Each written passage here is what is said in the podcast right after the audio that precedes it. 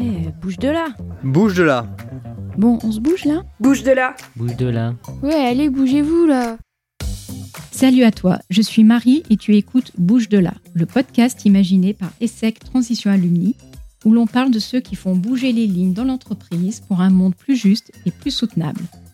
On y parle écologie bien sûr, mais aussi transition, tant personnelle que professionnelle. On y aborde ouvertement toutes les questions, sans tabou ni langue de bois. Et avant tout, on écoute des femmes et des hommes engagés qui viennent nous raconter comment tous les jours ils se mettent en mouvement au sein de leur entreprise ou en dehors.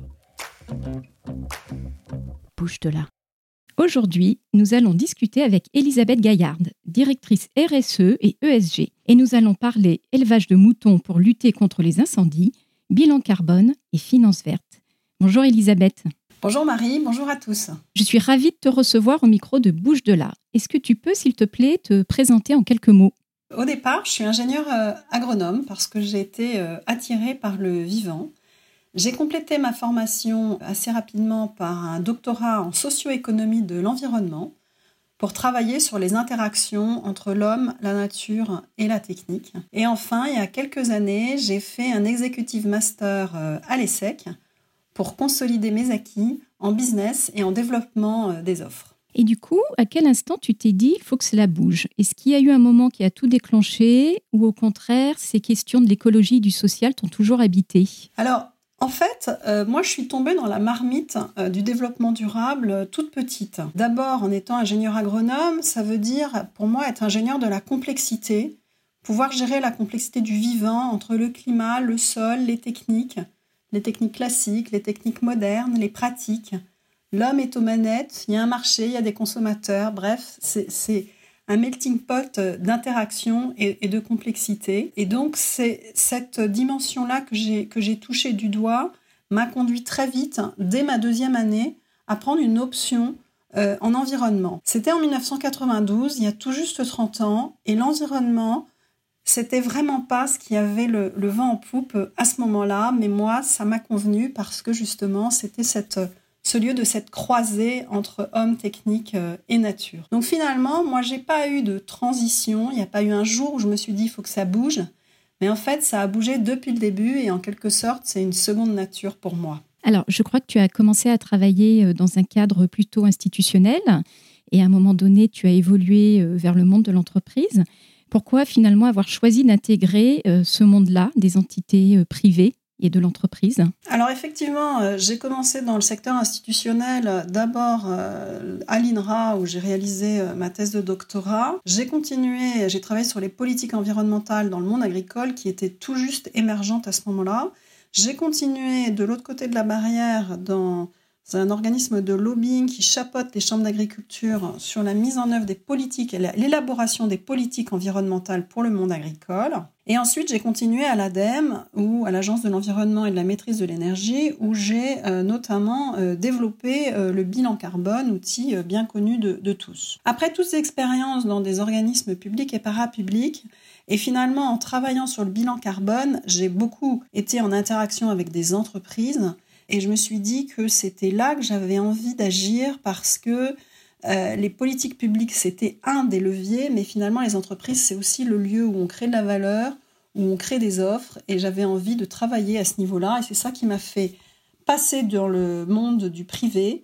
J'ai passé ensuite huit ans chez Veolia dans différents métiers l'eau, la propreté, l'aménagement urbain, et puis plus récemment au sein du groupe Bouygues dans la filiale de construction routière, plus sur des aspects de mobilité euh, inclusive. Et du coup, face à l'urgence climatique qu'on ressent euh, de manière assez particulière en cette fin d'été, euh, à l'effondrement du vivant, aux urgences, aux injustices de ce monde, ben, on se dit souvent que les choses ne bougent pas ou que cela va trop lentement. Alors toi, est-ce que tu as l'impression aujourd'hui que cela va assez vite dans les entreprises de ce point de vue-là? Alors bien sûr, on peut toujours considérer que ça va jamais assez vite euh, par rapport à l'urgence, mais pour moi qui suis sur ces sujets de, depuis 30 ans, ce dont je me rends compte, c'est que c'est un chemin très long.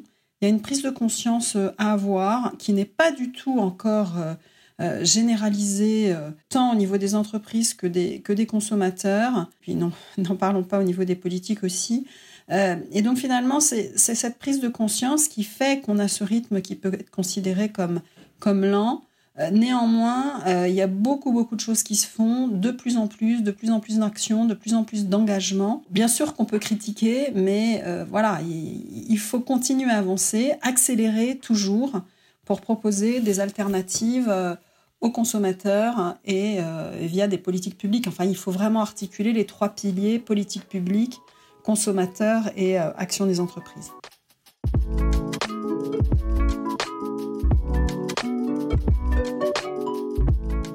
Parlons maintenant de façon plus concrète, euh, dans le cadre des entreprises, de tes différents postes. Quelles ont été tes principales actions?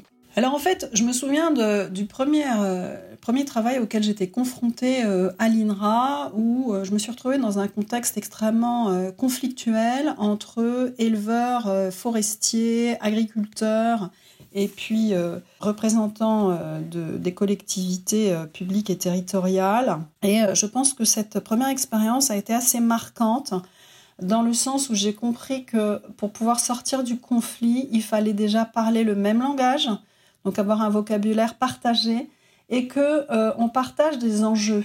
Parce que tant que chacun restait sur sa position et ses enjeux à lui, il n'y avait pas de mise en commun. Et donc, partager des enjeux et avoir des enjeux communs entre les différentes parties prenantes, pour moi, c'est quelque chose euh, qui était une bonne leçon et que j'essaie de toujours euh, créer par la suite, euh, de, faire émerger que finalement, il y ait un terreau commun sur lequel on puisse construire quelque chose ensemble. Alors, le changement, ce n'est pas toujours simple, mais on peut y arriver. Quelles sont les principales difficultés que tu as rencontrées? Alors, les difficultés, ben, ça, ça, rejoint un petit peu ce que j'évoquais tout à l'heure, hein, c'est que euh, finalement, euh, euh, le changement, on, sait ce qu'on perd, on sait pas ce qu'on gagne. Donc, il y a des freins qui sont toujours, toujours là, des blocages, le fait qu'on est plus confortable dans, ce qu'on connaît. Et donc, ça, c'est vraiment le, principal frein que j'ai rencontré, c'est de pouvoir rassurer euh, je suis pas du tout dans une logique de, construire de la peur, hein, qui est un discours qui, est très fréquent actuellement. Je suis plutôt là pour essayer de rassurer sur ce qui est possible, montrer qu'on peut faire, montrer qu'on fait déjà euh, sans le savoir souvent et qu'on peut aller plus loin parce qu'on est en confiance et on travaille sur des bases euh, solides et des acquis euh, qui existent et qu'on fait évoluer et qu'on fait pivoter les entreprises sur la base de ces acquis solides. Voilà, pour moi, c'est vraiment ça le, plus grand frein, c'est de dépasser, dépasser les, obstacles et la peur du changement. Alors, dans ce mouvement que tu as engagé depuis longtemps maintenant, qu'est-ce qui t'a le plus surpris? Alors, ce qui m'a le plus surpris, euh, pour moi qui suis effectivement sur ces thématiques depuis très très longtemps, c'est l'accélération très récente que l'on observe avec un alignement des planètes entre les politiques, les entreprises, les consommateurs, les citoyens.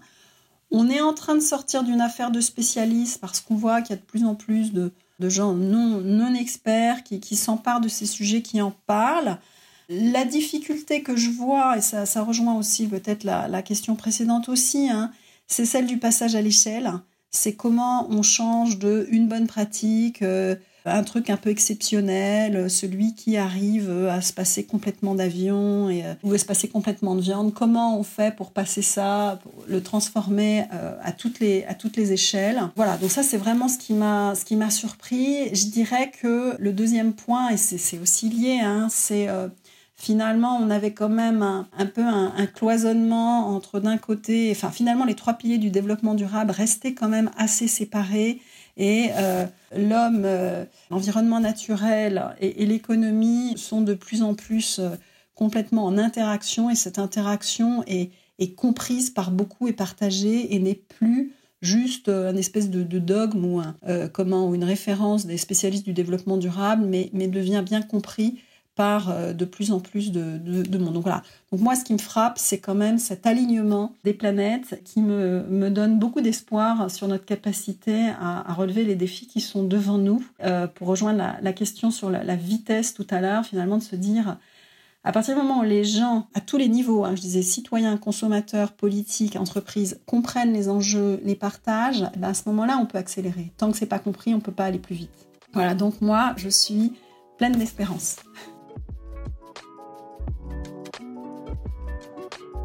Alors, tu as évoqué le, fait euh, de moins prendre l'avion, de moins manger de viande. On sait que se mobiliser pour la planète, ça implique de revoir nos modes de vie à tous les niveaux, et c'est aussi vrai euh, pour les entreprises dans leur mode de fonctionnement. Et finalement, se bouger pour la planète, ça veut souvent dire aussi parfois aller plus lentement.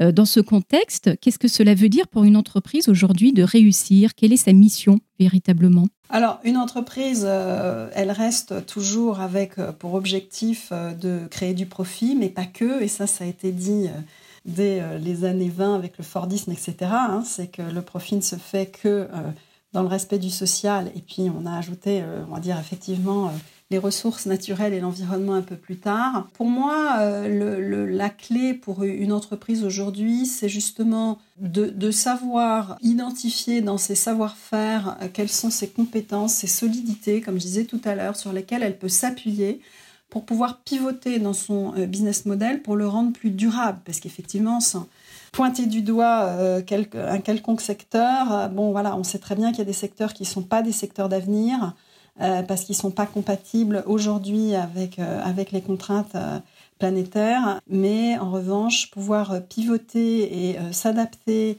et trouver, créer de nouveaux avantages compétitifs pour l'entreprise, euh, créer de nouvelles offres qui soient économiquement viables et qui correspondent aux attentes sociales et, environnementales. Pour moi, c'est ça, c'est créer de la valeur, euh, identifier des innovations et faire face aux risques en créant de nouvelles opportunités. C'est ça les challenges pour l'entreprise qui réussira euh, aujourd'hui pour demain. Si tu as des enfants qui veulent se bouger pour la planète et un monde plus juste, est-ce que tu leur conseillerais aujourd'hui de faire une grande école comme Agro ou les SEC De toute façon, euh, je pense que dans l'éducation des enfants, ce qui est primordial, c'est que euh, chacun trouve sa place qui lui corresponde et dans laquelle il est bien. Euh, donc, évidemment, après mon, passage dans, dans deux grandes écoles, ben, je ne peux que euh, en, être, euh, en être favorable. Les grandes écoles ont d'ailleurs évolué euh, dans leur parcours pour pouvoir prendre en considération ces nouvelles attentes, même si là aussi on peut considérer que ça va pas assez vite, pas assez loin. Il n'empêche qu'elles en ont conscience et qu'elles ont déjà ajusté leur offre. Donc je les pousse évidemment dans ce sens. Et puis, euh, peut-être une petite aparté euh, concernant euh, l'ESSEC hein, qui, nous réunit. C'est vrai que les, valeurs de l'ESSEC sont tout à fait en phase avec ce besoin de, bouger pour la planète. Moi, j'ai retenu finalement la, phrase de Socrate, je sais que je ne sais pas, qui m'a beaucoup frappée. C'est finalement, on est face, comme je disais, à quelque chose d'extrêmement complexe. Et moi, j'ai l'impression de connaître un tout petit bout du problème, mais pas du tout euh, la totalité. Et, j'ai retenu de, ce passage à l'ESSEC une, forme d'humilité, euh, tout en ayant développé ma capacité à prendre une décision éclairée. Donc bien sûr, ce parcours, je ne peux que l'encourager pour mes enfants et puis pour les autres jeunes. Et pour conclure, qu'est-ce que tu aurais envie de dire à nos auditeurs pour les appeler à se bouger? Alors, je reprendrai, euh, je crois que c'est Jean-Paul II hein, qui avait écrit un bouquin qui s'appelait N'ayez pas peur. Et ça, c'est vraiment euh, sans lien avec la religion. Euh, ce qui me viendrait à l'esprit, hein, c'est, comme je disais, il y a un discours qui est assez anxiogène actuellement. que je, partage, enfin dire les, raisons hein, de, de, ce discours, mais j'en partage pas les termes. Moi, je suis beaucoup plus favorable à ce qu'on ait un discours euh, qui, soit constructif, qui donne envie d'aller de l'avant, parce que la peur, euh, on, fuit, mais, euh, c'est fight or, fly, mais en tout cas, c'est pas forcément une action constructive. Donc, si on veut une action constructive, c'est de ne pas avoir peur. Et c'est d'y aller et d'y aller tous ensemble parce qu'on a besoin de fédérer toutes les énergies Aujourd'hui, ces, sujets dépassent largement les directions RSE ou développement durable des entreprises. Ça concerne tout le monde. Donc tout le monde dans sa place, en fonction de ses compétences, de son parcours, de son expérience, a son rôle à jouer. Continuer à se former, à apprendre, parce que comme je disais, on est face à quelque chose de très complexe, très compliqué à appréhender. Donc il faut perpétuellement être dans la recherche d'informations, de compréhension. Donc apprendre, ne pas avoir peur et y aller parce que on a besoin et tout ça, je dirais, bah, pour espérer, parce que euh, c'est ça qui nous fait euh, avancer, qui nous donne envie de nous lever le matin. Donc espérer qu'on va y arriver. Eh bien, un grand merci Elisabeth pour ce message d'espoir et je te dis à très bientôt. Merci Marie, merci à tous et à bientôt. Si tu as apprécié cet épisode, n'hésite pas à laisser une note ou à commenter sur la plateforme Apple Podcast. C'est le meilleur moyen de nous soutenir et de commencer, peut-être, à faire bouger les choses autour de toi. Merci à Sophie, Joséphine, Adeline, Sandrine, Dimitri Alain et à ESSEC Alumni pour leur soutien. Je te donne rendez-vous pour le prochain épisode. À bientôt!